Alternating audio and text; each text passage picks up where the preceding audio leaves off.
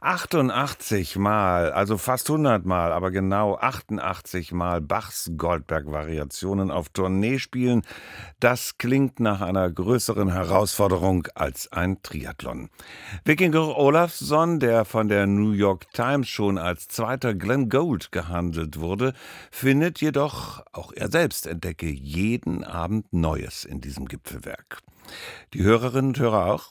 Clemens Goldberg war gestern in Berlin in der Philharmonie beim Gipfelsturm dabei. Clemens, einen schönen guten Morgen für dich. Guten Morgen.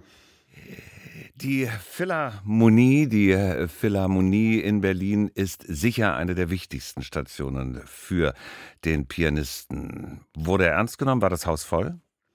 Ja, es war eine riesige Menge anwesend und man merkte so eine knisternde Spannung.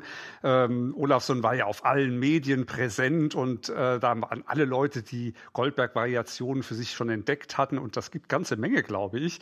Ähm, die waren sowieso da, aber viele, da habe ich gedacht, ah, die kommen nicht so häufig hier in die Philharmonie und äh, ja, der Pianist hat sie eingefangen. So viel kann ich schon mal sagen. Die knisternde Anfangsspannung wurde aufgegriffen und äh, ja, noch zusätzliche Bänke auf die Bühne geschleppt also ganz große Spannung.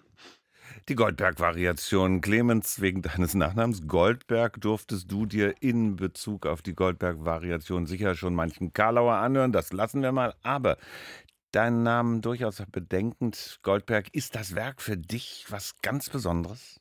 Ja, auf jeden Fall. Übrigens, also Verwandtschaft kann keine bestehen, denn also er starb kinderlos und Verwandte sind auch nicht bekannt.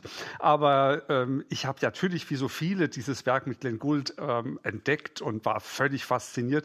Und es hat mich dann Jahrzehnte begleitet, nicht nur wegen der Sendung, die jetzt auch schon bald 30 Jahre alt ist und den Namen trägt, ähm, sondern auch, weil ich das Werk immer besser kennengelernt habe. Ich habe gemerkt, da hat Bach einen ganzen Kosmos aufge aufgetan. Alle Formen hat er bedacht Pracht, die man mit Tasten darstellen kann.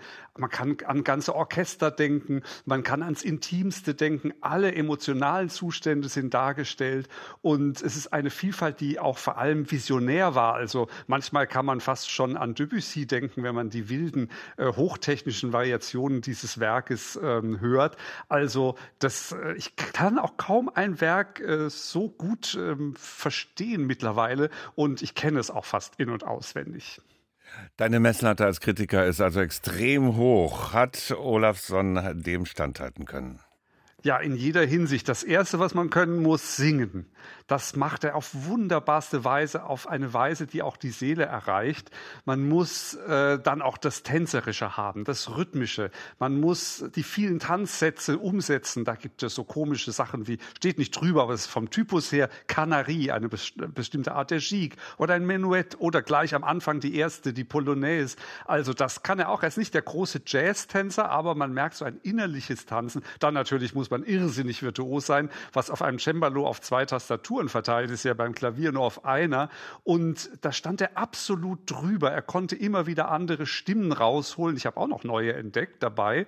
Und äh, er, er kann wirklich in dieses Werk so hineingreifen und ach, da beleuchten wir mal das und mal das. Eine wahnsinnige Variabilität des Anschlags. Also diese Virtuosität, die man dann auch vergessen kann und soll, äh, die ist wirklich stupend und vor allem, wie er so äh, eben da hineinblickt und er hat den großen Bogen raus raus, von einer Variation zur anderen, kann er diesen Faden spinnen und die Spannung aufbauen und weiterführen. Also sehr, sehr beeindruckend.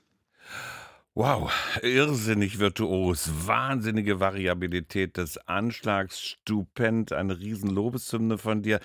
Gab es da aber dann noch so ganz besondere Momente für dich? Ja, unbedingt. Die Moll-Variationen sind ja berüchtigt fast. Es gibt nur drei davon, aber sie strahlen über alle anderen 30 hinweg. Und äh, da erreicht er eine emotionale Tiefe, diese Verzweiflung, die da dargestellt wird, ein Abgrund an Lamento. Da denkt man, da kann doch überhaupt nichts Positives mehr werden. Wie äh, kann uns das heute gerade berühren mit dem ganzen Krieg? Und dann merkt man, ja, es gibt diesen Schimmer von Göttlichkeit, den Bach be beschwört geradezu. Und und diese dieser Trost, also dass der Mensch ja eigentlich wirklich noch irgendwie im Dschungel lebt, aber dann, dass er das auch hervorbringen kann, dass man das aufscheinen lassen kann, das war Olafsson gelungen und ich glaube sofort die Stille danach, überhaupt keiner hat gehustet, also es war unglaublich, diese ganzen vielen Menschen. Und äh, dann diese Stille danach und dann sofort Standing Ovations. Ich muss sagen, auch in meinem langen Kritikerleben habe ich das als ganz besonderen Abend empfunden. Und ja, er hat uns wirklich auch in der Seele erreicht erreicht. Und das ist ja das Größte, was man überhaupt erreichen kann. In der Seele erreicht. Clemens, ganz herzlichen Dank. Vikingur Olafsson, gestern Abend in Berlin. Der isländische Pianist, der spricht nicht gern Deutsch, aber bei uns hier auf RBB Kultur, da hat er es gemacht.